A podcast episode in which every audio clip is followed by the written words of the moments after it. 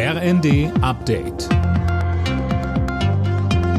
Stündlich neu. Auf den Punkt informiert. Ich bin André Glatzel. Guten Tag. Die Bundesregierung will mit mehreren Maßnahmen beim Klimaschutz nachbessern. Dafür hat das Bauministerium heute ein Sofortprogramm vorgestellt.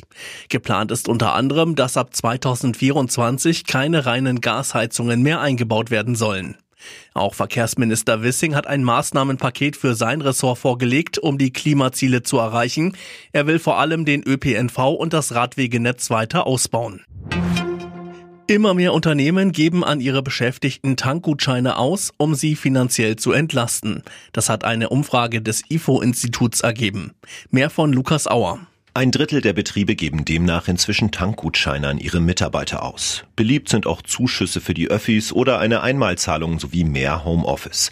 Die meisten Unternehmen wollen außerdem trotz wirtschaftlich schwieriger Lage Lohnerhöhungen umsetzen. Die Inflation hat sich im Juni unterdessen etwas abgeschwächt auf 7,6 Prozent. Vor allem Lebensmittel sind aber erneut deutlich teurer geworden. Einen Neustart im Bevölkerungsschutz. Den hat Bundesinnenministerin Faeser ein Jahr nach der Flutkatastrophe in NRW und Rheinland-Pfalz versprochen. Dabei kündigte sie verschiedene Maßnahmen an, um in Zukunft besser auf Krisen und Notfälle vorbereitet zu sein.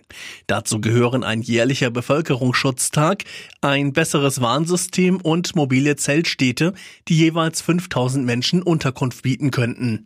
Weiter sagte Faeser. Dafür werden wir vor allem besser koordinieren, besser kommunizieren und besser kooperieren auf allen Ebenen zwischen Bund, Land, Kommune und den Hilfsorganisationen.